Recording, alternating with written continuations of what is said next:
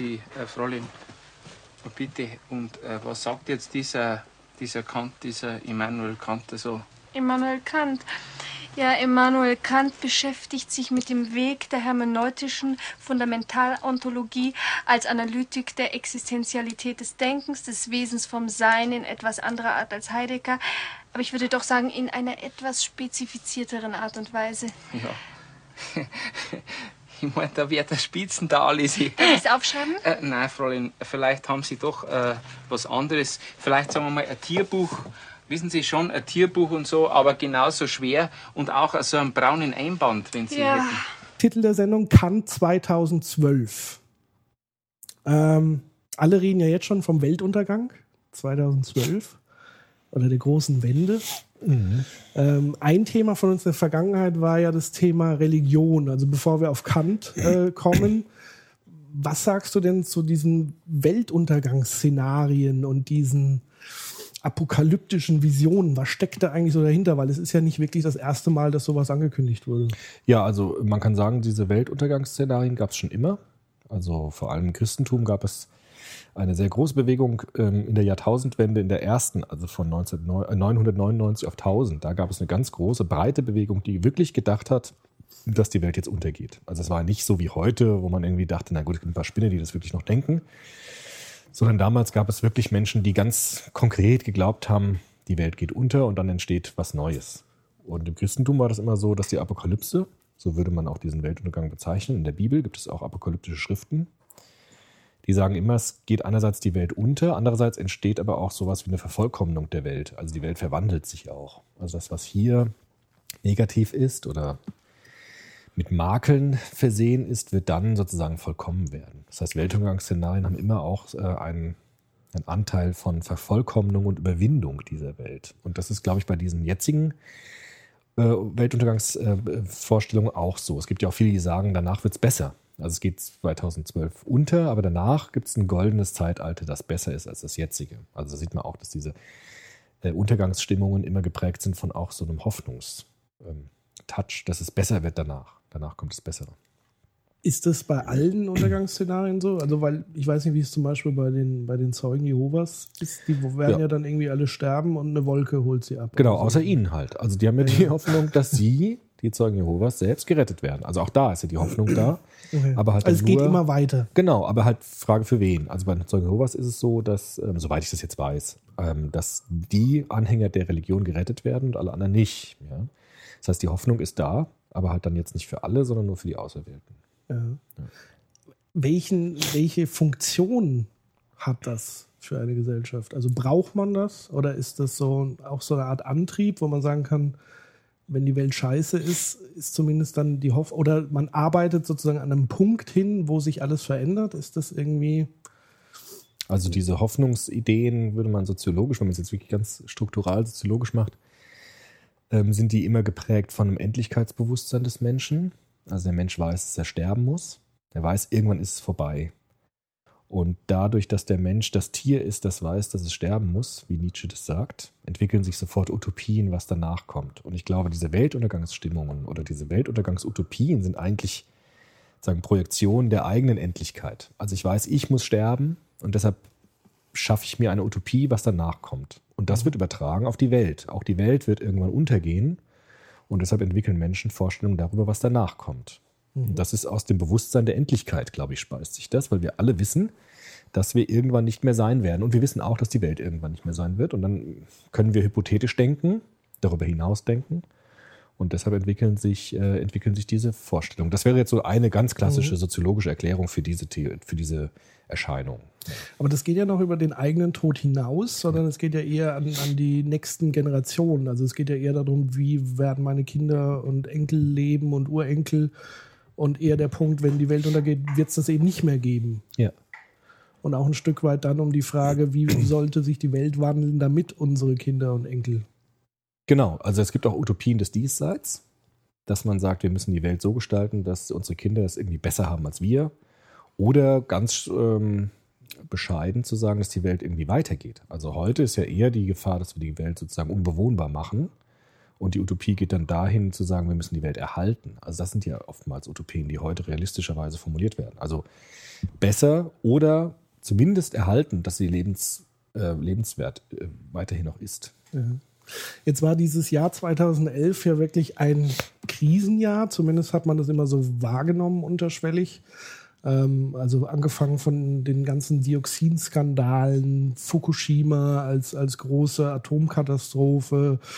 Wir hatten etliche Flutkatastrophen, Finanzkrise, EHEC und sonstige Viren. Mhm. Ist es wirklich schlimmer? Also ich habe so das Gefühl, dass die Welt schon immer in Flammen stand, aber wir einfach mehr mittlerweile davon mitbekommen. Das ist auf jeden Fall so. Also ich glaube, dass wir durch diese Vernetzung, da kannst du ja noch was mehr dazu sagen, mehr mitkriegen, was auf der anderen Seite der Welt passiert. Also ja. so ein Thema wie, wie ein Erdbeben äh, in Japan hätte man ja vor 100 Jahren hier gar nicht mitbekommen. Und ich glaube, dass die mediale Vernetzung dazu führt, dass wir vieles über die andere Seite der Welt mehr wissen. Und dadurch erscheint es vielleicht auch so, dass mehr Katastrophen passieren. Ich würde nicht sagen, dass es, warum sollte es mehr Katastrophen geben als früher? Ich glaube nicht, dass es so ist. Die Naturkatastrophen haben wahrscheinlich nicht zugenommen, es sei denn vielleicht ein bisschen durch Klimawandel, aber das weiß ich jetzt nicht genau, ob man das schon sehen kann.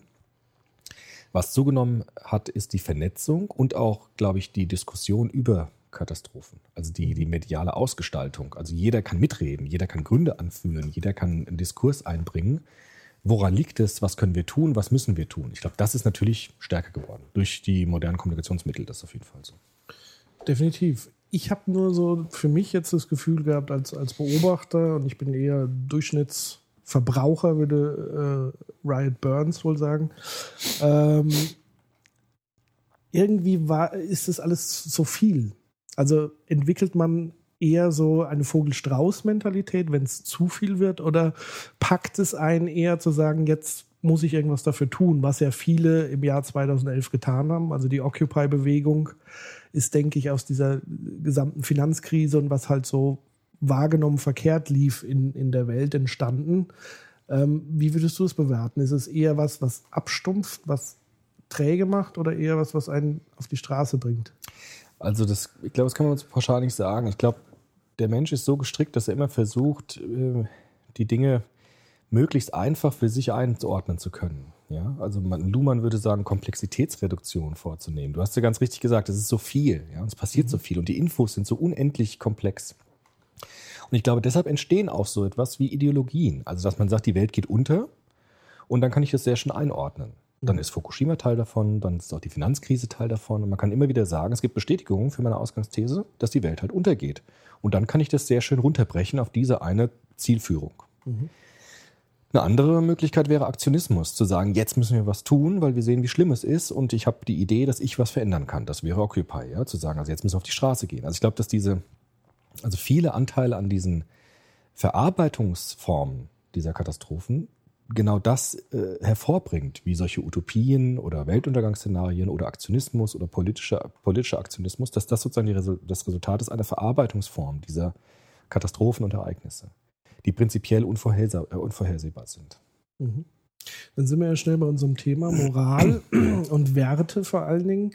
Ich glaube, ich hatte vor kurzem auch im Netz eine Diskussion, weil jemand sozusagen die Behauptung aufgestellt hatte, in 100 Jahren hätte sich am Wertempfinden des Menschen nicht großartig viel verändert. Also gemessen an den Fehlern, die er sozusagen begeht von Repressionen, von Völkern, von der Finanzgier und so weiter und so fort. Was sagen denn die großen Philosophen, Soziologen dazu? Verändert sich der Mensch? Gibt es da irgendeine Gesetzmäßigkeit? Auch das ist schwer zu, ver zu verallgemeinern. Also die viele Soziologen würden sagen, die Welt wird komplexer natürlich und dadurch werden auch die moralischen Anforderungen komplizierter. Also es ist nicht mehr so einfach, die Welt einzuteilen in gut und schlecht und in richtig und falsch, sondern es wird viel mehr Differenzierungsleistung erfordert vom, vom Einzelnen. Das aber, heißt, aber wie entsteht diese Komplexität? Ja gut, das haben wir ja schon. Durch Kommunikation. Genau, also durch Pluralisierung von Gesellschaft haben wir auch schon früher gesagt, dass halt die Gesellschaft pluraler wird. Das heißt, die Lebensformen und die Möglichkeiten, eine Lebensform zu wählen, werden differenzierter. Also früher war eine Lebensform eher geprägt durch Arbeit, durch bestimmte Strukturen und die Strukturen mhm. brechen immer mehr auf in modernen Gesellschaften und dadurch setzt das ein, was wir Individualisierung nennen. Jeder hat bestimmte Möglichkeiten, sich einen Lebensweg zu wählen unter verschiedenen Optionen. Mhm. Und dadurch wird die Welt komplexer, gerade auch durch Kommunikationsmittel. Also dass äh, sozusagen die Möglichkeiten, sich Informationen zu beschaffen, auch viel komplexer werden als früher, gerade durchs Internet und so weiter. Mhm. Ja. Und dadurch steigt, steigen zweierlei Dinge, nämlich einerseits die Möglichkeiten. Ich habe viel mehr Möglichkeiten als früher. Ich muss nicht mehr den Beruf meines Vaters übernehmen, wie das früher war. Ich muss auch nicht mal einer Religion angehören. Ich kann auch wechseln. Ähm, damit steigt aber auch das Risiko. Ja, das Risiko des Scheiterns. Also die Optionen steigen, also die, die Möglichkeiten, sich frei zu entfalten. Aber es steigt auch das Risiko, damit zu scheitern mit dem Lebensentwurf. Oder überhaupt eine Entscheidung zu treffen. Genau, aber eine Entscheidung trifft man ja immer. Also ja. kann sich nicht nicht entscheiden. Selbst wenn man sagt, ich mache gar nichts, ist das ja auch eine Entscheidung. Das heißt, das Leben wird riskanter. Es wird aber auch äh, multioptionaler. Mhm. Das ist sozusagen ein Kennzeichen der Moderne. Und deshalb gibt es dann auch so Gegenbewegungen. Ja? Also religiöser Fundamentalismus zum Beispiel, würden viele Soziologen sagen, ist eine Antwort auf die Komplexität der modernen Gesellschaft. Also man will es wieder einfach haben. Man will es ja. wieder klar haben. Man möchte wieder klare Feindbilder haben, klare Zugehörigkeiten. Das, wäre, das sind so Phänomene, die dann aufkommen wie Fundamentalismus oder Ideologien. Jetzt hatten wir im 2011, also wo du es eben sagst, Komplexität und Kommunikation, den Einzug der Piraten in, ins Berliner Parlament die ja sozusagen eine, eine frei fließende Kommunikation als oberstes Gut sehen. Also maximale Transparenz. Und darüber hatten wir in unserem allerersten Podcast gesprochen, Post-Privacy und was bedeutet es eigentlich maximale äh, Transparenz. Das heißt, was ich aber momentan bei denen beobachte, ist, dass sie durch diese Transparenz und durch diese basisdemokratische Mitbestimmung auch so eine Art Eigenblockierung zum Teil haben. Also zum Teil dauert es bei denen, Entscheidungen zu treffen, wesentlich länger und manchmal passiert es gar nicht. Also ist tatsächlich die Frage, wie viel Transparenz darf es sein, damit es nicht am Ende in einer wirklichen pluralistischen Blockierung mündet? Ja, also man könnte ja, wenn man wirklich fies argumentiert, sagen, die Piraten müssen das nachholen, was der Parlamentarismus schon gemacht hat. Ja? Also mit zunehmender Komplexität der Gesellschaft muss auch die Demokratie sozusagen äh, professioneller werden. Das heißt, parlamentarische Demokratie hat ja nicht mehr das Prinzip der Volksabstimmung so stark von unten, sondern man wählt Parteien und die entscheiden dann. Das ist sozusagen ein durchstrukturierte, durchstrukturiertes System. Das versucht der, der Pluralität gerecht zu werden. Mhm. Und die Piraten unterhöhlen das so ein bisschen, indem sie sagen, wir wollen alles wieder freilegen und alles basisdemokratisch im Grunde ja entscheiden. Und die Frage ist, ob das dem, der modernen Gesellschaft überhaupt angemessen ist, weil die moderne Gesellschaft ist so ausdifferenziert, dass genau das dann eintritt, was du sagst, nämlich Blockierungsphänomene oder auch unendliche Entscheidungsmöglichkeiten. Ja, von daher könnte man fast sagen, Piraten haben sozusagen ein fast ein bisschen veraltetes Modell vielleicht von Demokratie, für eine zu komplexe Gesellschaft. Und der Parlamentarismus ist sozusagen vielleicht der komplexen Gesellschaft viel angemessener. Wenn man jetzt gemein wäre, könnte man das so sagen. Ja. Resultiert es vielleicht aus dem Misstrauen an Führungspersönlichkeiten? Ja, genau. Das war ja auch der Erfolg der Piraten, glaube ich, dass man gesehen hat, dass der Parlamentarismus ist selbst so ein geschlossenes System geworden, dass äh, viele Politiker nicht mehr eben nach demokratischen Richtlinien sich orientieren, sondern nach, nach Eigensinn. Und deshalb ist ja auch die Piratenpartei, glaube ich, so ähm, erfolgreich gewesen, weil sie gesagt hat, wir bringen die Demokratie wieder hinein. Ja? Mhm. Die Frage ist immer nur dann, wie macht man das eigentlich? Und also, da sehe ich im Moment noch keine wirklich realistischen Angebote der Piratenpartei. Also einfach zu sagen, wir machen alles transparent, wir machen alles von unten her basisdemokratisch, ist, ist, ist modernen Gesellschaften kein angemessenes Gegenmodell. Ja, also weil? Das, ja, eben weil dann das passiert, was du ja jetzt schon beobachtest. Weil man sieht, mit diesen einfachen demokratischen Mitteln kommt man in so einer komplexen Gesellschaft wie der unseren einfach nicht, nicht hin. Ja? Also man kommt, wird dem nicht gerecht. Man müsste ein System entwickeln, was unserer hochkomplexen, individualisierten Gesellschaft gerecht wird. Das war bisher der Parlamentar Parlamentarismus. Mhm. Und ähm, jetzt wieder zurück zu einer basisdemokratischen, vollkommen Transparenz, sehe ich, sehe ich schwierig, sehe ich mit Schwierigkeiten. Mhm. Kommen wir zu unserem Hauptthema Kant. Und ich glaube, du wolltest ähm, erstmal grundsätzlich rezitieren, wie es denn richtig heißt, weil falsch würde es jetzt heißen, was du nicht willst, was man dir tut, das fügt auch keinem anderen zu. Ja. Aber wie heißt das denn korrekt? ja, also das, ähm, die goldene Regel, die du eben zitiert hast, ist ja sozusagen gar nicht weit weg von Kant. Also man muss vielleicht vorschicken, wir haben. Ähm, In was für einem Umfeld ist Kant eigentlich äh, groß geworden?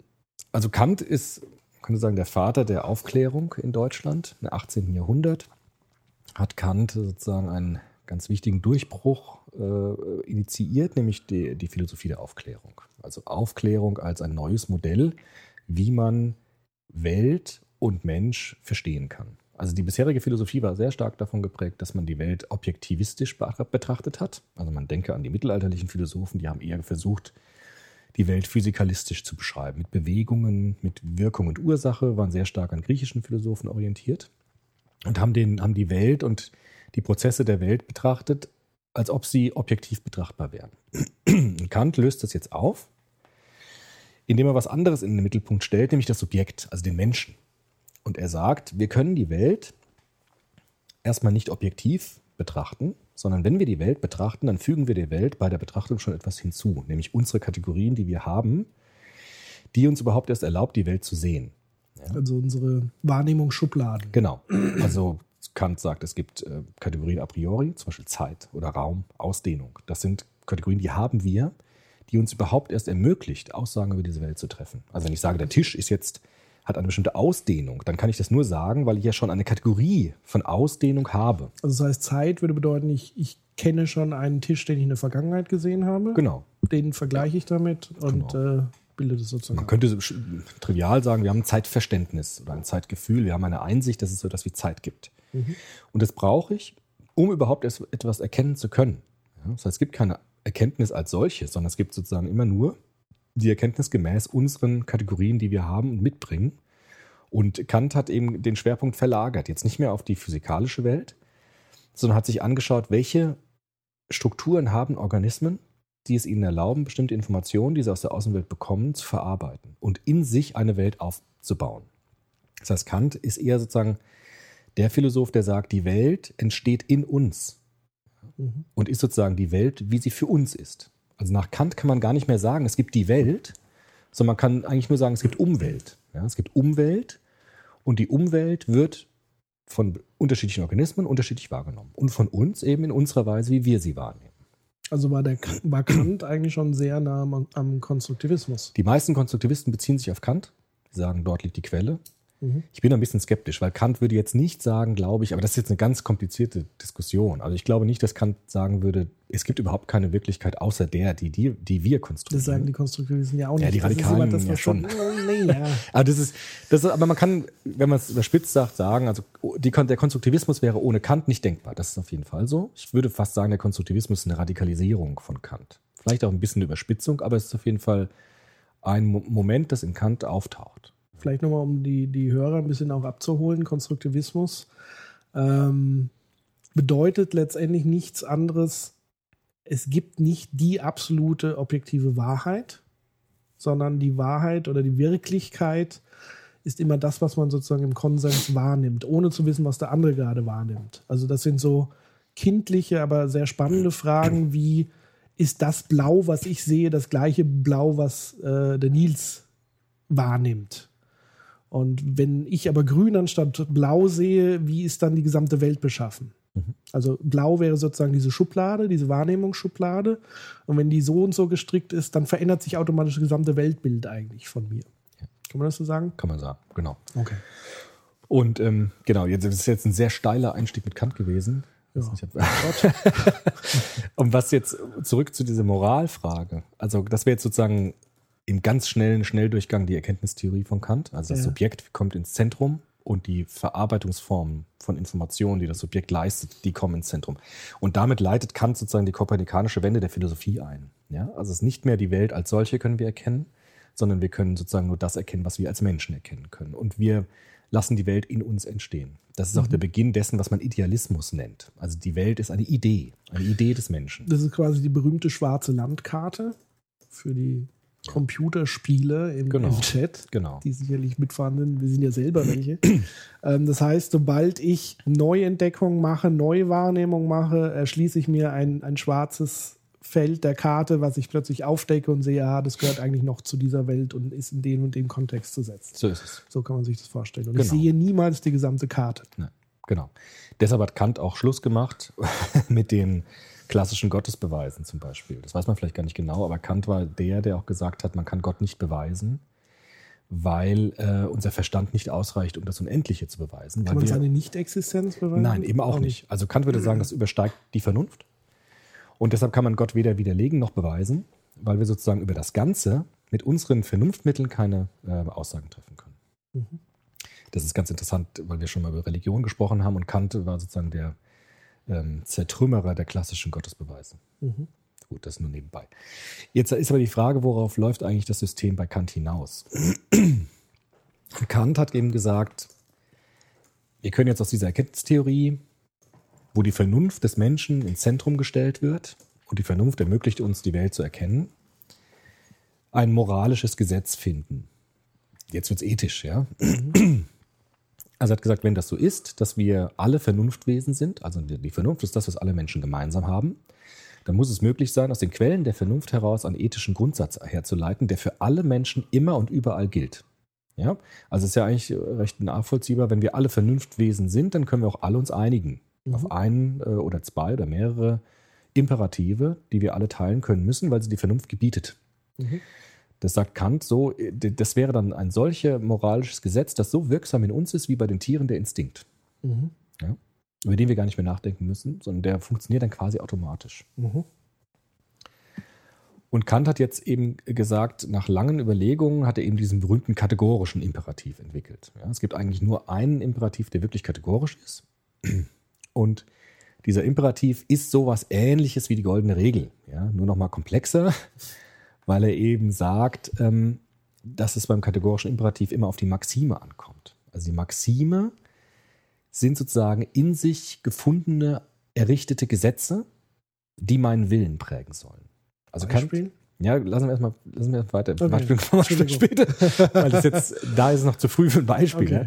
Also er sagt, es gibt nichts Gutes außer dem guten Willen. Also der Wille ist das Entscheidende. Mhm. Der Wille soll von bestimmten Maximen gesteuert werden, von bestimmten Grundeinsichten. Ja, aber was ist da guter Wille? Der gute Wille ist sozusagen der Wille, der sich den Maximen des Guten unterwirft. Zum Beispiel sowas, wenn wir jetzt doch ein Beispiel machen, du sollst nicht töten. Ja, Ja. Dieses Tötungsverbot ist eine Maxime, die ich in mir errichte, die auch ohne Autorität funktioniert und die meinen Willen leitet, die meinen Willen steuert. Der Wille muss sich dem unterwerfen.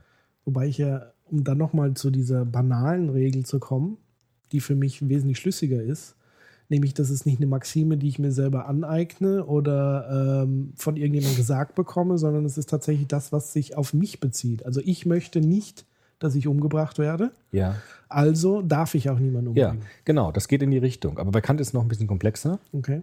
weil er sagt, diese Maxime, die meinen Willen leiten sollen, die sollen auch immer zugleich Prinzip einer allgemeinen Gesetzgebung sein können. Ja? Das heißt, der kategorische Imperativ würde dann so lauten bei Kant, oder er lautet bei Kant, handle immer so, dass die Maxime deines Willens immer zugleich als Prinzip einer allgemeinen Gesetzgebung fundieren könnte. Ja? Das heißt, es wird zwei Sachen gekoppelt, nämlich einerseits das individuelle Handeln, das vom Willen und von den Maximen gesteuert wird, und die Frage, welche Prinzipien haben wir eigentlich für eine allgemeine Gesetzgebung? Mhm. Und er koppelt diese beiden Dinge miteinander und sagt, eigentlich ist es wichtig, Maxime zu finden, die einerseits mein Handeln bestimmen sollen und die Maxime gleichzeitig immer auch als Prinzipien einer allgemeinen Gesetzgebung gelten können. Ja? Das heißt, das ist sozusagen mehr als einfach nur zu sagen, ich will das nicht erfahren, deshalb mache ich es selbst nicht, sondern zu sagen, ich handle immer so, dass die Grundlagen, Prinzipien meines Handelns immer zugleich auch Prinzipien einer allgemeinen für alle gültigen Gesetzgebung dienen könnten. Das ist der kategorische Imperativ. Dann brauchen wir jetzt aber tatsächlich ein Beispiel, weil Ja. das wäre mir tatsächlich zu komplex und vor allen Dingen Genau. mit dem Anspruch, äh, dass es quasi wie ein Instinkt Ja. wirkt. Also was ist jetzt sozusagen, was wäre der Vergleich mit ähm, ich töte niemanden, weil ich nicht möchte, dass ich getötet werde? Was wäre dann sozusagen Maxim? Also das, wenn ich sage, ich möchte nicht getötet, also ich möchte nicht töten, weil ich möchte nicht getötet werden, ist das immer nur auf einer interpersonalen Ebene verhandelbar. Also es geht eigentlich nach meinen Bedürfnissen aus. Ja, also ich will nicht sterben, ich will nicht getötet werden, deshalb lasse ich es beim anderen. Aber wahrscheinlich teilt es jeder Mensch. Das teilt auch jeder Mensch. Aber es wäre sozusagen erstmal nur eine egoistische oder zumindest nur eine interpersonale Regelung von des, des Tötungsverbotes. Also ich will es nicht erfahren, deshalb tue ich es auch keinem anderen. Okay. Bei Kant ist jetzt die Frage, kann der Wunsch, jemanden zu töten, kann der als allgemeines Gesetzesprinzip dienen? Ja, also wenn ich, jetzt, das- wenn ich jetzt sauer auf dich bin und ich habe das tiefe Bedürfnis, dich umzubringen, Mhm. dann muss ich mir gewissermaßen nach Kant überlegen, ist diese Handlung eine Möglichkeit als Prinzip für eine allgemeine Gesetzgebung zu dienen? Also wäre das möglich, diesen, dieses Bedürfnis jetzt als allgemeines Gesetz zu formulieren? Also wenn jemand jemanden umbringen will, dann soll er das tun. Darf das allgemeines Gesetz sein? Natürlich nicht. Ja, das heißt, Weil? weil, wenn das allgemeines Gesetz werden darf, dass jeder jeden bei Bedarf, bei, bei Verlangen umbringen will, würde es die Gesellschaft zerstören. Das wäre schlichtweg unvernünftig. Das heißt, die Vernunft gebietet hier, gemäß des kategorischen Imperativs, das Tötungsgebot, weil die Maxime nicht verallgemeinerbar ist und nicht als Prinzip allgemeiner Gesetzgebung gelten kann. Und nicht, weil es böse ist oder schlecht ist, sondern schlicht und ergreifend, weil es unvernünftig ist. Ja, Das ist ja aber irgendwie beißt, beißt sich das für mich. Also es hat sehr vernünftig angefangen, also, zu, zu, also von Kant zu sagen, ich gehe von mir als Subjekt aus, Ja. vom, vom Individuum, Ja. meinen Bedürfnissen. Ja. Ähm, und das, was ich nicht möchte, dass mit mir gemacht wird, das mir Schaden zufügt, möchte ich auch nicht zufügen. Also wird es auch nicht passieren, wenn sich jeder dran halten würde, gegebenenfalls. Das kann ja zu einem allgemeinen Gesetz, zu einem Konsens werden. Schwieriger finde ich, wenn es dann eine dritte Instanz gibt, die wir noch nicht benannt haben. Wer entscheidet denn, was vernünftig ist? Also wer sagt jetzt, Todesstrafe Genau. ist Genau. verstößt dagegen? Genau. Wer Aber- würde das sagen? Mhm. Also die dritte Instanz ist genau das, was Kant erweitert bei der goldenen Regel gewissermaßen. Die goldene Regel kennt nur zwei Perspektiven. Ich und du. Ja. Das, was du nicht willst, ist man dir tu. Das, Ja. das, ja, so. Und Kant fügt jetzt sozusagen die dritte hinzu, nämlich die Gesellschaft, die Allgemeinheit. Das, was für alle die gelten soll. Nicht nur für mich und für dich. Weil wir könnten uns ja einigen. Wir könnten ja sagen, also du kannst mir eine scheuern, wenn ich dir eine scheuern darf, darauf könnten wir uns einigen. ja. Aber jetzt die andere Frage, sollte das denn auch für alle gelten? Aber, wer, aber wer fragt das ab? Also es ist sozusagen eine Forderung, die aus der Vernunft sich stellt. Also die Vernunft, wenn man lange drüber nachdenkt, lang genug, dann kommt man auf den Gedanken, dass die Zweierperspektive nicht ausreicht, sondern ich muss immer mir auch überlegen, Ja, ja. ist denn diese Maxime, die ich habe, verallgemeinerungsfähig für alle Menschen? Bleiben wir nochmal bei der Todesstrafe. Ja. Es gibt sicherlich. Kant war übrigens ein Befürworter der Todesstrafe, muss Ja, man, muss man da mal sagen. Kann gut sein. Also Schwierigerweise. ja, äh, genau, also das ist ja der Punkt. Also es gibt sicherlich eine, eine Vielzahl von Menschen, die die Todesstrafe gutheißen Ja. und die darin Sinn sehen. Und es gibt viele Menschen, die das gar nicht gutheißen und das bekämpfen und sagen, dass das gesellschaftlich schädlich ist. Aber wer entscheidet denn jetzt letztendlich, welche Kantsche Maxime richtig ist? Die Vernunft. Also Kant würde sagen, ja. ja. gut, nein, Kant würde sagen, es ist der Diskurs notwendig, dass Ja. wir uns als vernünftige Wesen zusammensetzen und so lange die mit der Vernunft argumentieren, bis am Ende eine Lösung für dieses Problem gefunden Aber wird. was ist die Vernunft? Die Wie Vernunft? definiert Kant die Vernunft? Ganz schwieriges Feld. die, Vernunft, die Vernunft ist gewissermaßen etwas, was nicht Teil der empirischen Wirklichkeit ist. Vernunft ist kein Gegenstand, den ich angucken kann, so wie ich irgendetwas angucken kann. Weil wenn ich einen Gegenstand angucken kann, brauche ich die Vernunft ja schon dafür. Also wenn ich sagen, haben wir ja gesagt mit den Kategorien, ne? also wenn ich einen Gegenstand sehen will, dann muss ich ja schon die Kategorien anwenden, um den Gegenstand sehen zu können. Das heißt, die Vernunft ist etwas, was gewissermaßen im Subjekt selbst verankert ist, im Menschen selbst verankert ist und im Bewusstsein des Menschen drin ist sozusagen. Also Kant würde letztendlich sagen, es ist etwas Transzendentales, etwas nicht Teil der empirischen Wirklichkeit, was sozusagen immer bei Menschen da ist und immer verwendet wird, wenn wir Sachverhalte uns angucken. Das heißt, Vernunft können wir nicht herstellen, wir können sie auch nicht machen, wir können sie auch nicht objektiv betrachten, sondern wir verwenden sie schon immer, wenn wir anfangen zu denken, wenn wir anfangen, Bewusstsein zu haben. Das ist etwas, was aus dem Subjekt selbst herauskommt.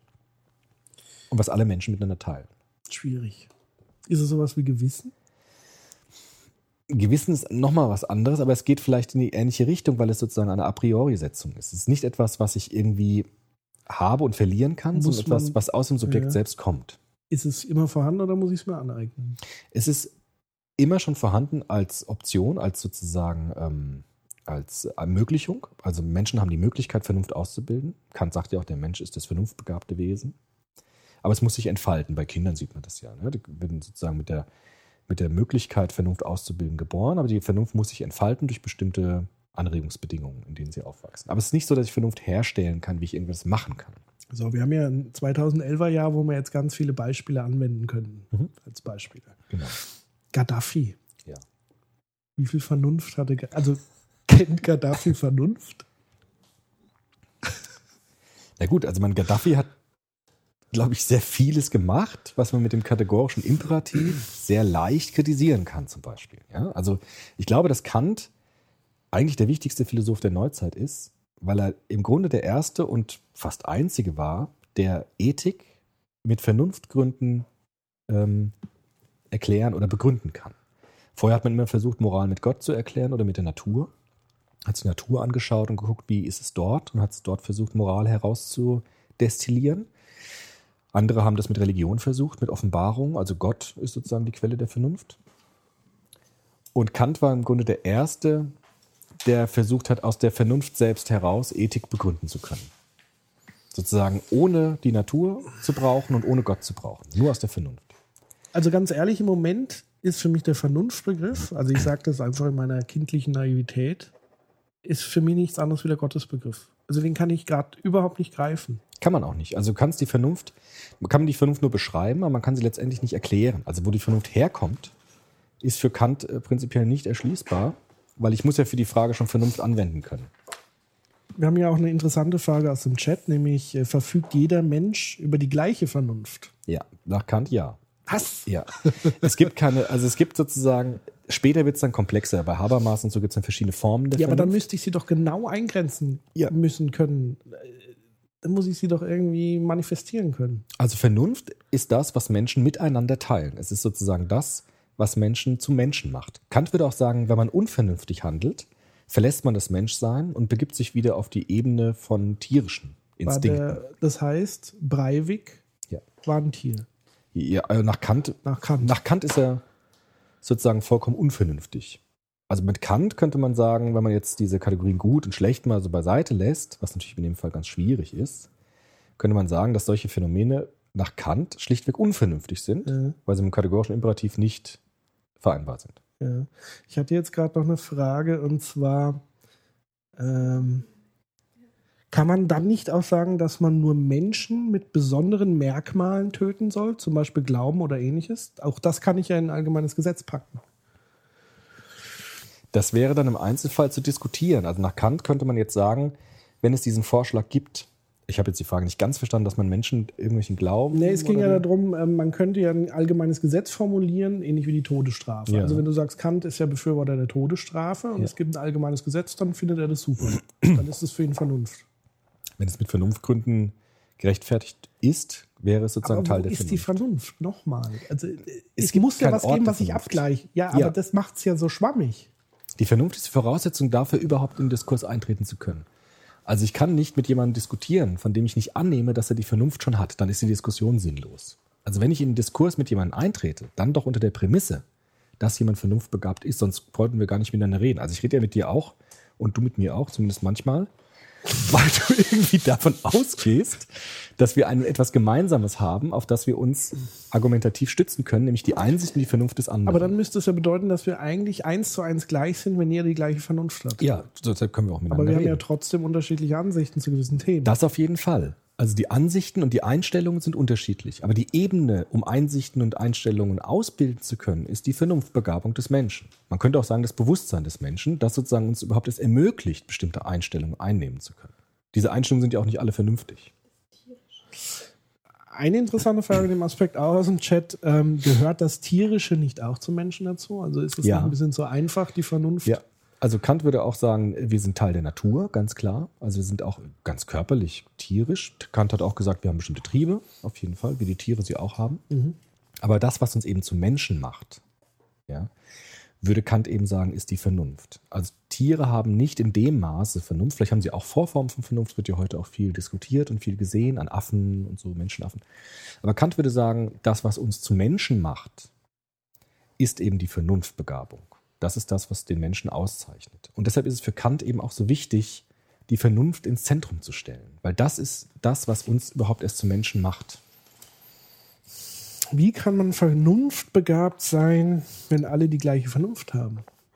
Auch eine sehr schöne Frage aus dem Chat. Naja, weil die Vernunftbegabung, die kommen immer mehr in die Tiefen dieses Begriffes hinein. ja, Aber, aber ich sehe schon, da müssen wir reingraben, weil also die Vernunftbegabung, also sozusagen die, ähm, die Option, Vernunft ausbilden zu können, die Möglichkeit, Vernunft ausbilden zu können, ist bei allen Menschen geben. Ja? Also jeder Mensch hat, die, hat zumindest die, die Möglichkeit oder die Veranlagung, Vernunft ausbilden zu können. Das ist dann mehr oder weniger gut, wie die äußerlichen Bedingungen oder die innerlichen Bedingungen sind.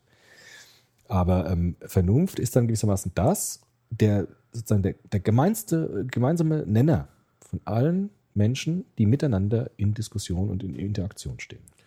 Gibt es einen Test? Für, für die Vernunft. Ja. Könnten wir jetzt einen Test machen, äh, ob ich Vernunft habe oder nicht? Ja, natürlich hast du Vernunft, sonst könnten wir nicht miteinander sprechen. Also wenn jetzt ein Hund hier sitzen würde. Na gut, aber ich kann ja auch mit dem. Breivik könnte ich gegebenenfalls ein Gespräch führen. Ja, genau. Der Breivik ist ja auch vernunftbegabt, natürlich. Sonst könnte das, hätte es ja nicht machen können mit seinem ausgefeilten Plänen da und so weiter. Natürlich ist er vernunftbegabt. Klar. Aber er handelt nicht nach Vernunft. Genau, deshalb hat er auch Schuld nach Kant. Das ist der Das genau heißt, der das ist Grund. noch der Unterschied. Ich bin zwar begabt, das ist sozusagen die Voraussetzung, Ja. aber ich muss mich auch danach richten. Ja, natürlich. Das ist ja gerade der Sinn des kategorischen Imperativs. Kant sagt, die Aufklärung ist der Ausgang des Menschen aus der selbstverschuldeten Unmündigkeit, indem der Mensch lernt, seine Vernunft zu verwenden, zu gebrauchen. Also Kant sagt, wir haben die Vernunft, nur die meisten Menschen benutzen ihre Vernunft nicht. Die Folge davon ist Abhängigkeit. Was machst du mit Menschen, die sich ähnlich wie Breivik eine Realität zusammenzimmern, die in einer Wahnvorstellung münden, wo es in sich für ihn und für Sympathisanten vernünftig äh, erscheint, was er da gemacht hat? Ja, das ist ja gerade der kategorische Imperativ. Es darf nicht nur für dich vernünftig sein, sondern es muss, deine Maxime müssen als Prinzipien einer allgemeinen Gesetzgebung gelten können. Dann sind die vernünftig. Wenn du dich einzimmerst in deine Welt und alle andere Welt ausklammerst und dir dort deine Gesetze machst, Ja. dann sind sie ja gerade nicht von Maximen geprägt, die dem kategorischen Imperativ entsprechen, weil sie nicht als Prinzipien einer allgemeinen Gesetzgebung gelten können. Das heißt, ähm, die Empörung ist ein ganz wichtiges Werkzeug für die Vernunft. Eigentlich. Im kantischen Sinne ja. Und im kantischen Sinne ist das größte Werkzeug der Vernunft die Kritik. Ist ja letztendlich der Empörung relativ nahe. Ja. Überprüfe deine Maxime, würde Kant sagen. Mhm. Nach welchen Maximen handelst du eigentlich? Was sind deine Grundsätze, nach denen du handelst? Sind die Grundsätze, nach denen du handelst, verallgemeinerungswürdig? Das Das- ist die Frage. Das heißt, eigentlich sind die Piraten eine Kantpartei. Wenn sie das so machen, ja. Muss man jetzt schauen. Also sie befragen sozusagen die Gesellschaft, Ja. laden sie ein, teilzunehmen, äh, gewisse Regeln zu formulieren und sie zu Genau. verabschieden. Genau. Und das müsste man eigentlich zu jeder Frage tun. Das ist ja das Prinzip von Demokratie, könnte man sagen. Was sagt Kant zu den Nationen? Also damals kannte man ja nicht die globale Welt von, von heute. Heute müssen wir eher global denken. Ja, also das war jetzt nicht, was Kant zur Nation sagt. Oder ich jetzt- Kulturen verschiedenen, weil Also das bin ich jetzt nicht so gut drin, was Kant jetzt zur Kultur sagt. Also Kant sagt, dass Vernunft ein überkulturelles Mittel ist. Alle, alle Menschen haben das, egal welche Kultur sie haben, würde Kant sagen. Und deshalb ist, ist Vernunft auch die Basis von Demokratie. Also Menschen, wenn sie vernünftig handeln wollen, setzen sich zusammen und führen einen Diskurs, in dem die Vernunft, Vernunft die Oberhand gewinnt. Nicht die Emotionen, nicht die Bedürfnisse, nicht die, die, die Affekte, sondern die Vernunft. Und Kant sagt, wenn wir lange genug diskutieren und die Vernunft dabei uns leitet, dann werden wir am Ende gemäß kategorischen Imperativs eine Lösung finden. heißt es dann nicht, jeder hat die gleiche Vernunftbegabung, aber das Ergebnis einer Debatte kann ganz unterschiedlich ausfallen? Kann unterschiedlich ausfallen, weil die Probleme ja auch immer unterschiedlich sind. Also die Probleme ändern sich ja immer, es gibt neue Probleme. Okay. So würde Kant sagen, wir müssen uns wieder zusammensetzen und wieder jetzt gucken mit der Vernunft, welche Lösung finden wir. Also sprich, es ist wie bei Kant der Fall nicht in Stein gemeißelt, dass Todesstrafe Nein. gut ist, Nee. sondern sie kann sich im Ja. Laufe der Zeit wandeln. Äh, und entscheidend ist aber immer, was sozusagen die Mehrheit der Menschen als vernünftig betrachtet. Ja, äh, nicht die Mehrheit, sondern was die Vernunft am Ende vollbringt. In dem Diskurs, aber dem Diskurs. da muss ja ein Ergebnis geben. Ja, wenn man lange Also es muss ja diskutiert. sichtbar sein. Ja. So und so viele Leute sind dafür und so und so. Also letztendlich zählt dann schon die Mehrheit oder die Mehrheit der Mächtigen, die in dem Fall repräsentieren. Das wäre schon eine pragmatische Lösung jetzt. Bei Kant, im reinen Denken von Kant, entscheidet das bessere Argument. Das vernünftigere Argument entscheidet. Ja, aber es muss ja jemand entscheiden. Ja, es muss klar. ja ein Applausometer geben. Das Subjekt, das Subjekt, was das beste Argument verwendet, ist dann das, was allen einsichtig sein muss. Und das ist dann das, was gelten soll. Es soll nämlich das gelten, was am vernünftigsten ist. Wie bewertest du dann in diesem Zusammenhang, wir haben ja in, in unserer Ausgabe Protest über Occupy und die äh, Diskussionsforen bei Occupy äh, gesprochen, nämlich die Abstimmungsverfahren, dass alle restlos erst dafür sein müssen, bevor was verabschiedet wird. Wäre das eigentlich so dieser ultimative Vernunft? Ja, Vernunftergebnis, also, zu sagen, ich, ich diskutiere so lange, bis alle ja. einverstanden sind. Ja. Das wäre eigentlich, ja. also es gibt dann keine Gegner mehr, sondern alle sagen, das ist jetzt Konsens. Ja. Dafür stehe ich. Genau, also aber wie gesagt, wenn dieser Konsens vernünftig ist, es kann ja auch sein, dass sich alle auf irgendeinen Quatsch einigen. Ja, ja aber wenn diese geschlossene, ja, ist das, gibt es Mikrokosmen im, im Kantschen Begriff? Das ist ja wieder beim Thema Kultur. Er sagt zwar, Vernunft ist kulturübergreifend, aber man kann ja nicht abstreiten, dass es verschiedene kulturelle Prägungen gibt. Ja. Beispiel Remsmar und Gewalt. Ja, ja, also Kult Gewalt ist in einer Kultur eingebettet, in anderer nicht. Klar. Also das würde Kant auf jeden Fall sagen. Ich glaube, bei Kant ist das Entscheidende, dass bei der Bewertung von gesellschaftlichen Phänomenen eben nicht mehr, nicht mehr geurteilt werden soll nach, äh, nach Religion oder nach religiösen Überzeugungen, Überlieferungen, sondern das Mittel der Bewertung ist eben die Vernunft im moralischen Sinne der kategorische Imperativ. Danach kann ich Maxime des Handelns bewerten, beurteilen, kritisieren. Ja. Und das ist das Neue bei Kant, dass er sozusagen die Ethik mit der Vernunft begründet. Es gibt dann noch einen weiteren Imperativ bei Kant, der sagt, das ist eher so ein menschenrechtlicher, das ist für unsere Diskussion auf dem Jahresrückblick vielleicht interessant. Er sagt, man soll auch jeden Mensch nicht mehr nur als, nicht, nicht nur als Zweck verwenden, sondern gleich gleichzeitig immer auch als Selbstzweck. Also der Mensch darf nicht rein funktional gesehen werden, mhm. wie zum Beispiel Sklaven. Er kann sich dagegen wehren. Kant war ein Gegner der Sklaverei, weil er gesagt hat, da werden Menschen rein funktional, rein als Zweck verwendet. Und der Mensch muss immer so behandelt werden, dass er auch als Selbstzweck gesehen wird, als Zweck für sich selbst mhm. und nicht nur als Zweck für etwas anderes. Mhm. Und deshalb sagt auch Kant, wir müssen so uns betrachten, indem wir das Bewusstsein haben, dass in jedem einzelnen Menschen die gesamte Menschheit sich konkretisiert. Also es geht mir dann nicht mehr um, die, um den konkreten Einzelnen, sondern es geht darum, welches, welcher Imperativ sich im Einzelnen konkretisiert. Also in dir zum Beispiel ist die ganze Menschheit konkretisiert. Deshalb muss ich dich so behandeln, wie ich auch wollen kann, dass die gesamte Menschheit behandelt wird. Mhm. Das heißt, ich darf dich nicht schlagen oder umbringen oder schwer beleidigen, weil ich das ja auch nicht als verallgemeinerbares Prinzip sehe, dass es jeder machen darf. Mhm. Deshalb darf ich es bei dir auch nicht machen. Das liegt aber nicht daran, dass ich dich mag oder nicht mag, sondern weil du Teil der Menschheit bist und weil sich die gesamte Menschheit in dir konkretisiert. Mhm. Also sozusagen ein ganz hohes, hohes Maß an Moralität. Bevor wir diesen Moralmaßstab jetzt an die äh, Ereignisse des Jahres 2011 nochmal ansetzen im Detail, würde ich sagen, wir machen eine kurze Pause. Mhm. Kommen wir zu etwas Unterhaltsamerem. Monsieur Gutenberg. ja. Genau. Unser Gutti. Ja. Ja. ja. Klassisches Kant. Was Kant, Kant, Kant würde ihm in den Arsch treten. Ja, zu, ja klar, natürlich. Das wäre für Kant natürlich. Kant als Universitätsprofessor würde sagen, wenn das allgemeines Prinzip wird, dass man fremde Texte als eigene Texte ausgibt, dann ist das der Untergang der akademischen Disziplin. Ne?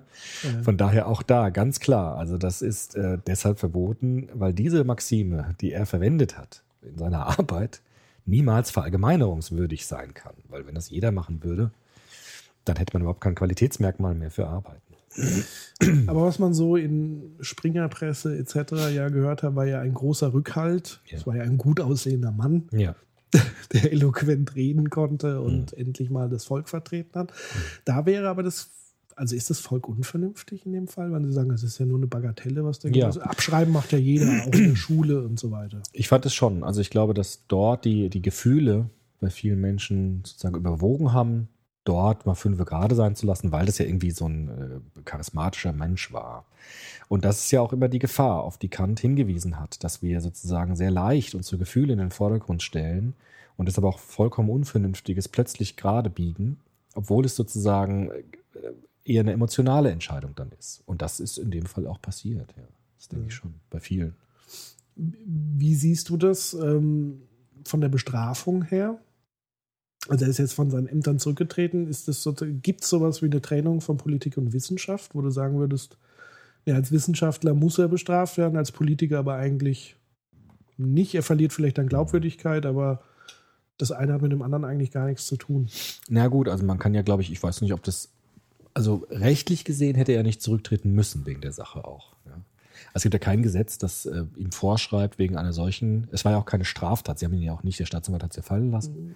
Es war ja keine Straftat in dem Sinne, glaube ich. Es war ja, Ja, ich glaube, der ist da schon verurteilt. ist er verurteilt worden? Nicht wegen Urheber oder Vergleich Das ist- das oder sowas, aber irgendwas war doch da. Aber der Staatsanwalt hat es fallen gelassen. Diese Frage nach Betrug ist, glaube ich, jetzt nicht staatsanwaltschaftlich weiterverfolgt worden. Was er bestraft wurde, ist, dass er einen Titel aber, aberkannt bekommen Ja. hat.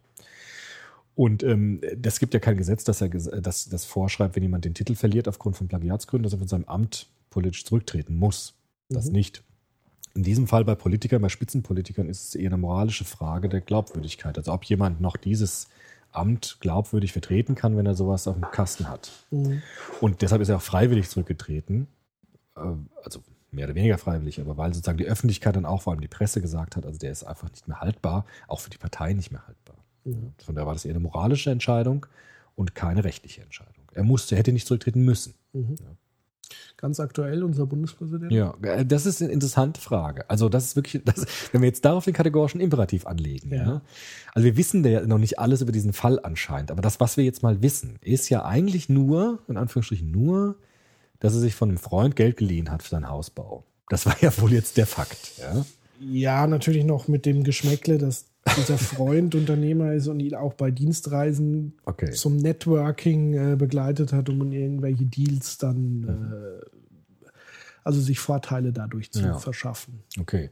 Jetzt können wir die Frage stellen, ist diese Handlung, einem Politiker Geld zu leihen von so einem in dieser Beziehung stehenden Menschen, ist das ein, eine Maxime, die verallgemeinerbar sein kann?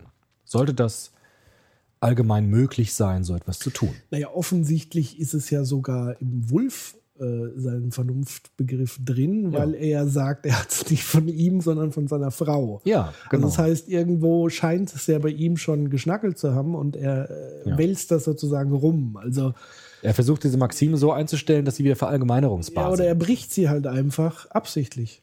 Na gut, aber kann man ja fragen, würde ich, würde ich die, die Frage stellen, ist es verallgemeinerungswürdig, dieses Verhalten oder nicht? Sich von einem Freund oder von einer Freundin, weiß ich nicht, Geld zu leihen ähm, für einen Hausbau. Als Spitzenpolitiker. Wenn wir jetzt mal nur diesen Fakt, was drumherum war, wissen wir Ja. jetzt ja noch nicht. Das ja, wenn jetzt noch rauskommen würde, dass das Geld irgendwie geklaut, weiß ich nicht, aber nehmen wir nur diesen Fakt. Ist das okay oder ist es nicht okay? Ist es verallgemeinerbar oder nicht? Es kommt, glaube ich, tatsächlich auf den Kontext drauf an. Also wenn ich ein hohes politisches Amt Mhm. besetzt habe und eine gewisse Verantwortung habe, Verantwortung von Unabhängigkeit äh, und so weiter und ich muss, muss das Volk repräsentieren und nicht meinen Freund, der mir mal eben 500.000 äh, geliehen hat. Es, ist, es besteht sofort ein Interessenskonflikt letztendlich. Also ich würde es nicht tun als Politiker in so einem Amt. Mhm. Also nicht jetzt als Bundespräsident, sondern damals als Ministerpräsident. Mhm. Ist ja ähnlich äh, ein Würdenträger sozusagen. Würde ich nicht tun. Mhm. Ganz schwierig. Und Mhm. das weiß auch jeder Politiker. Mhm. Und deswegen, glaube ich, äh, macht er auch die Salamitaktik, Mhm. So viel wie möglich zu verschleiern. Interessanter fände ich tatsächlich die Frage, was ist, wenn er alles mal einmal in einem Rutsch zugibt und offenlegt und Reue zeigt und sagt, es wird nicht mehr vorkommen, ob dann der Fall gegessen wäre. Weiß ich auch nicht. Also anscheinend ist es ja, ja, anscheinend ist es nicht so, dass er damit vollkommen einverstanden ist mit seinem eigenen Verhalten, sonst könnte er es ja so machen. Noch einer, der ja bereut, Bushido.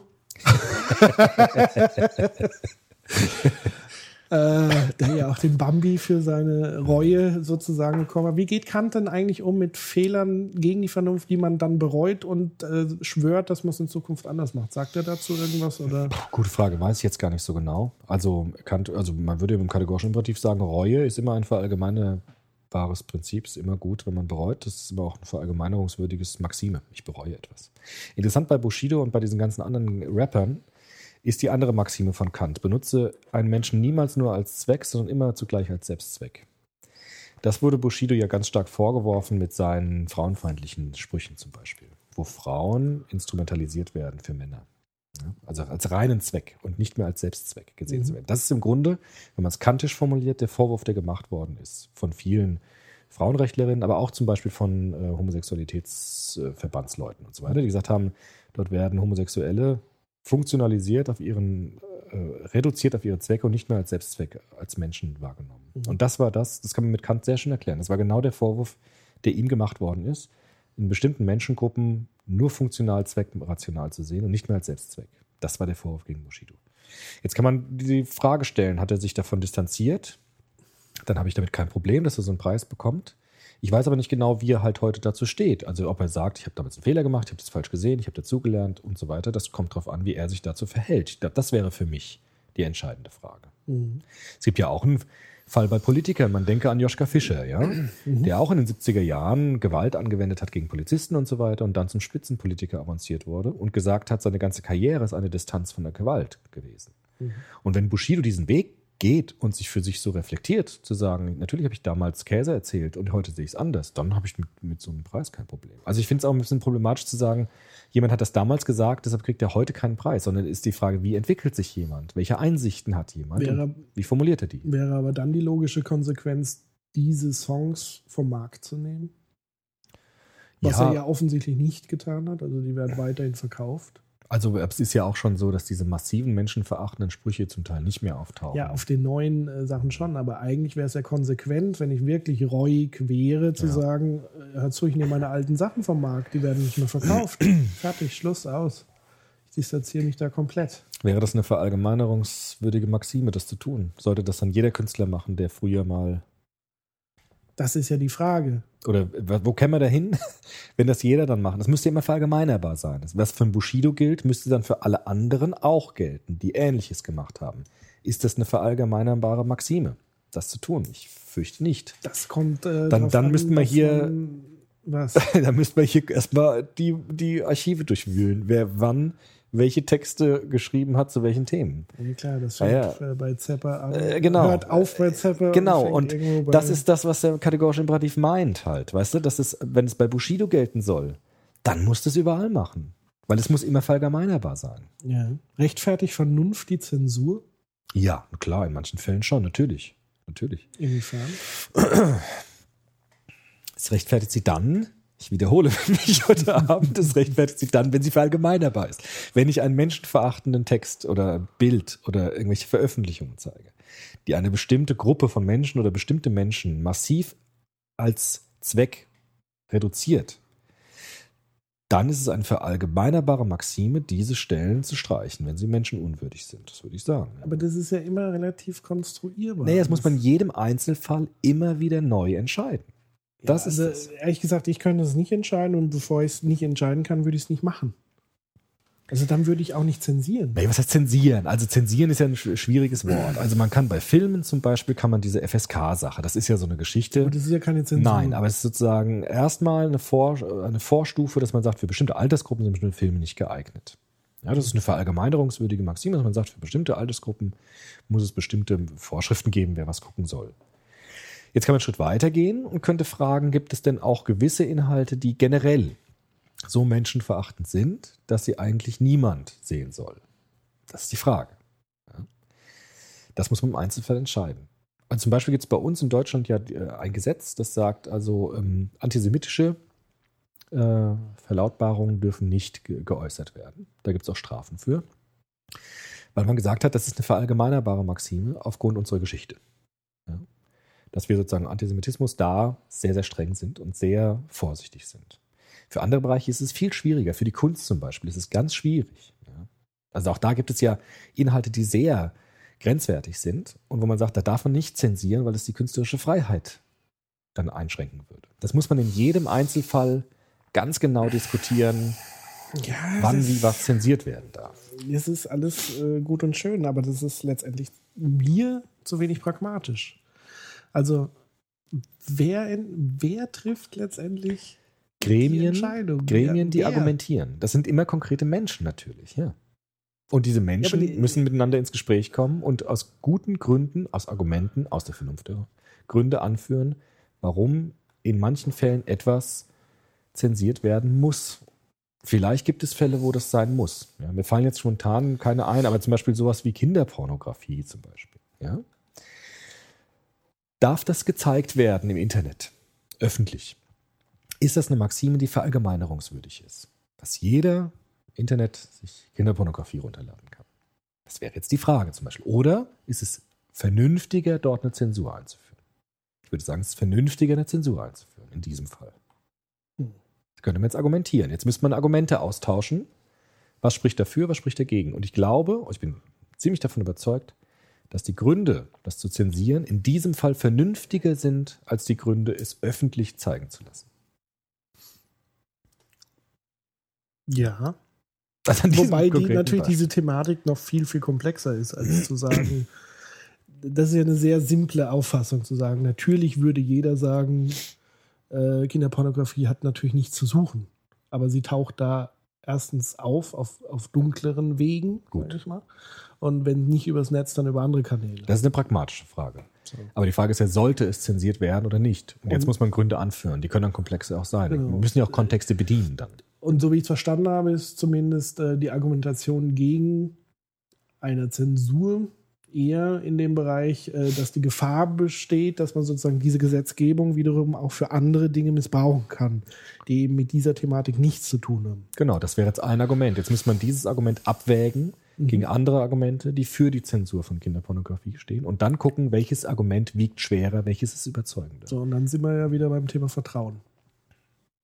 Also ich muss irgendwann demjenigen Vertrauen schenken, dass er sozusagen, wenn ich eine Regelung finde, die nicht zu missbrauchen. Das ja, das auf jeden Fall auch. Ja. Und dieses Vertrauen scheint ja momentan zumindest in unserem Land, wenn man so beobachtet hat, das Thema äh, Netzsperren ähm, oder Vorratsdatenspeicherung, Mhm. ist dieses Vertrauen zumindest in der Netzgemeinde ja nicht vorhanden.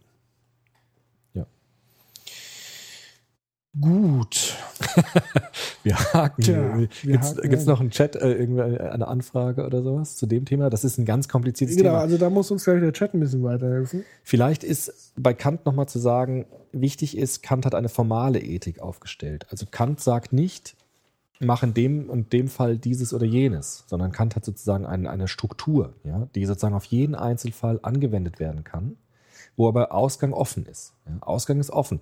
Wie du dich dann entscheidest, ist dann abhängig von dem Fall. Es ist sozusagen nur die Rahmenbedingungen, die Formalien liefert er uns, um einen Einzelfall vernunftsgemäß behandeln zu können.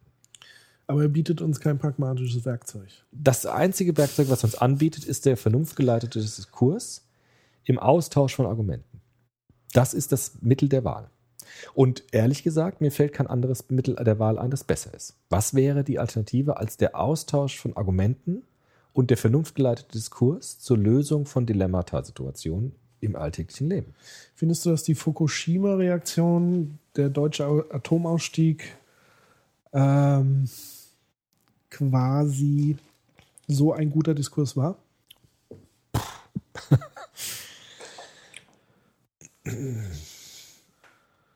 Naja, immerhin war es ein Diskurs, der entstanden ist. Also es gab ja bei dieser Debatte lange Zeit gar keinen öffentlichen Diskurs, weil nicht viel darüber gesprochen wurde. Und so ein Ereignis hat zumindest mal einen Diskurs angestoßen. Und deshalb kann man jetzt überlegen, ob die Art, wie darüber gesprochen wurde, sinnvoll war. Aber ich finde es zumindest mal gut, dass es angesprochen worden ist und dass man äh, Argumente ausgetauscht hat. Mhm. Und ich finde auch das Ergebnis nicht das Schlechteste, nicht das Unvernünftigste. Bevor wir das gerade noch vertiefen, äh, nochmal den Chat mit einzubinden, nochmal zum Thema Zensur, weil da ganz äh, wichtige Gedanken und Fragen äh, noch aufgetaucht sind.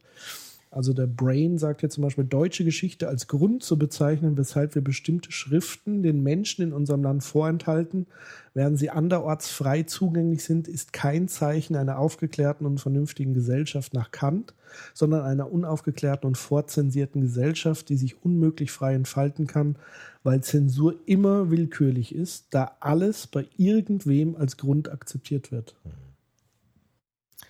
Tja, also ich würde erstmal, ja, sehr provokant. Ich würde genauso provokant jetzt mal zurückballern und würde sagen, Zensur ist nicht immer willkürlich.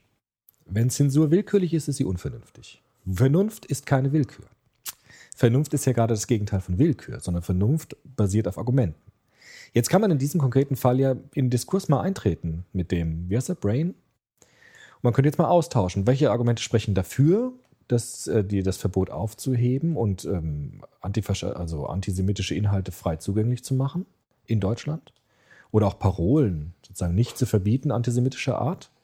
Und welche äh, Argumente sprechen dafür, es zu zensieren? Äh, wo ist, also hier fragt wieder der Brain, wo ist die Zensur antisemitischer Schriften denn vernünftig?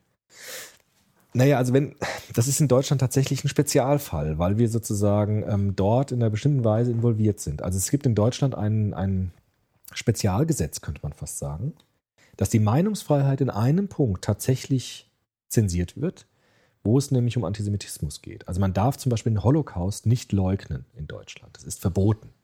Mhm. Das ist unter Strafe auch verboten. Dort wird gewissermaßen die Meinungsfreiheit eingeschränkt.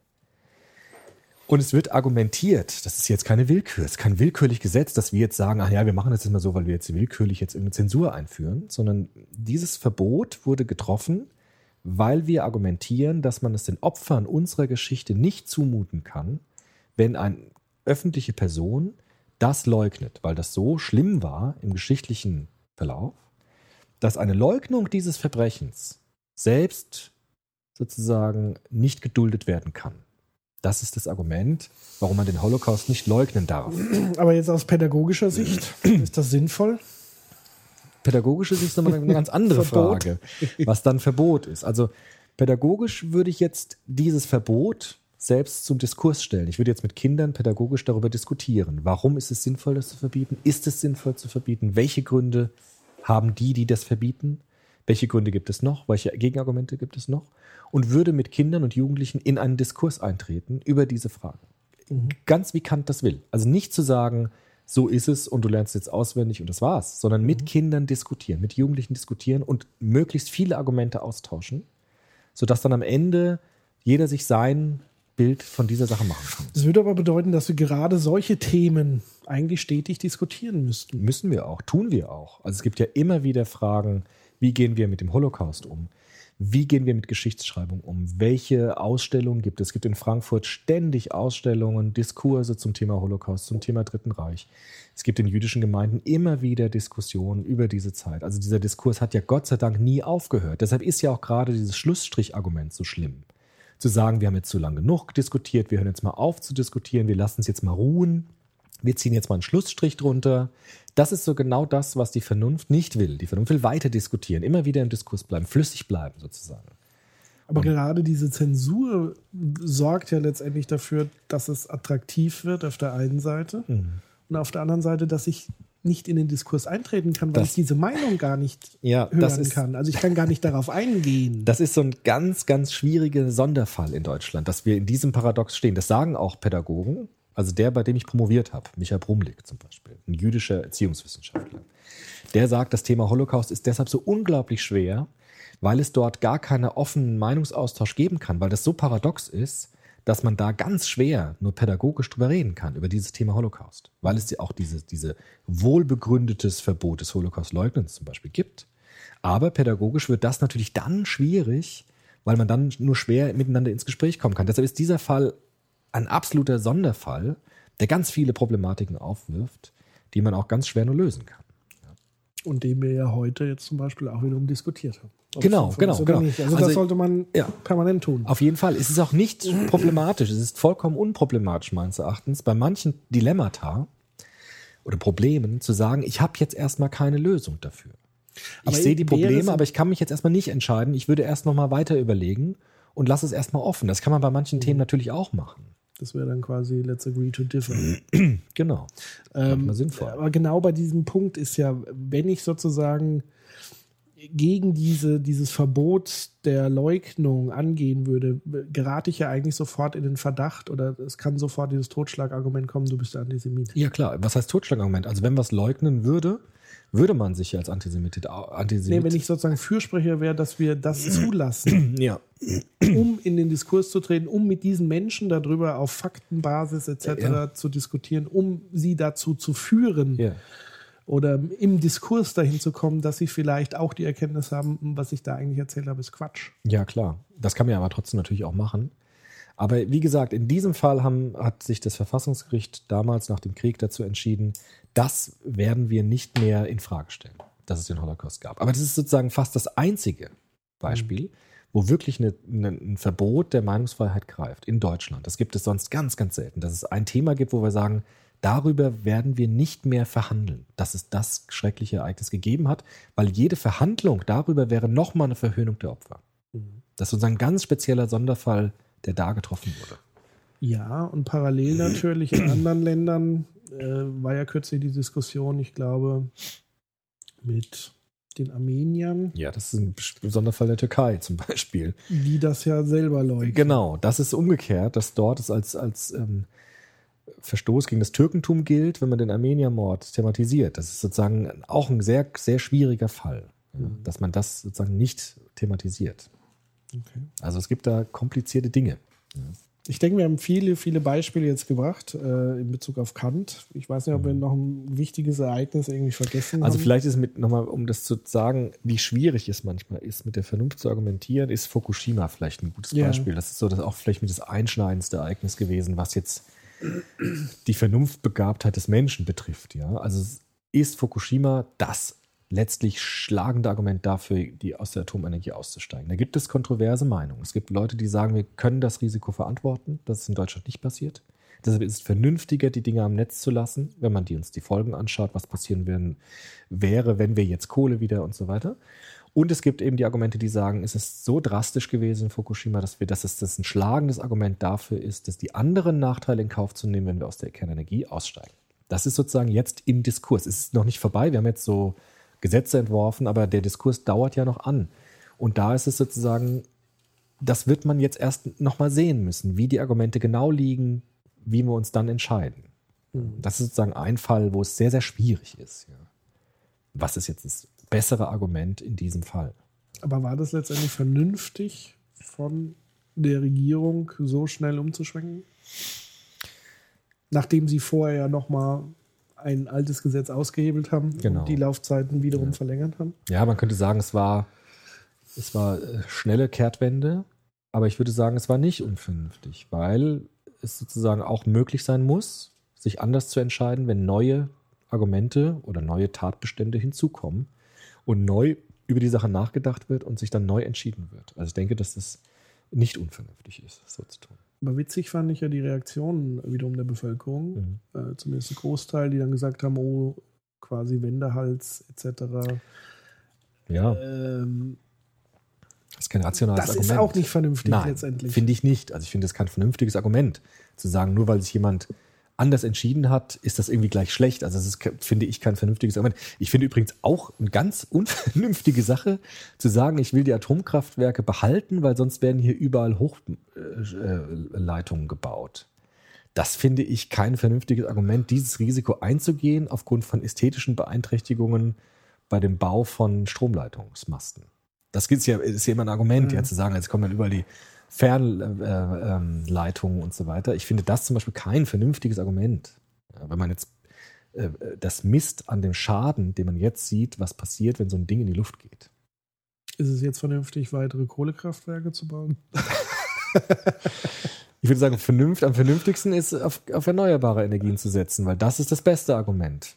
Das hat weder die Risiken der Atomkraft noch die negativen Wirkungen der fossilen Energiegewinnung.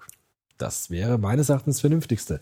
Aber da sind die Technologien vielleicht noch nicht so weit. Also es ist ein schwieriges Thema. Zum Abschluss noch ein Ausblick in 2012. Die Welt wird also sicherlich nicht untergehen. Ich hoffe nicht. Wird die Menschheit vernünftiger? Liebes Orakel. Also, naja, wir haben natürlich durch diese Vernetzung, jetzt, jetzt Thema Internet, wenn wir den Kreis so schließen, mehr Möglichkeiten, Argumente uns auszutauschen. Das, glaube ich, geht. Und es geht global. Also, wenn man zum Beispiel sieht, in der Medizin sieht man das immer sehr gut, dass Wissenschaftler sich in Tokio und Frankfurt und New York sich in Millisekunden austauschen können über Argumente, über Erkenntnisse in der Wissenschaft zum Beispiel. Das heißt, wir können argumentieren, in den Diskurs eintreten, global, mit sehr wenig Aufwand von zu Hause aus. Das heißt, die Vernunft hat mehr Chancen. Mhm.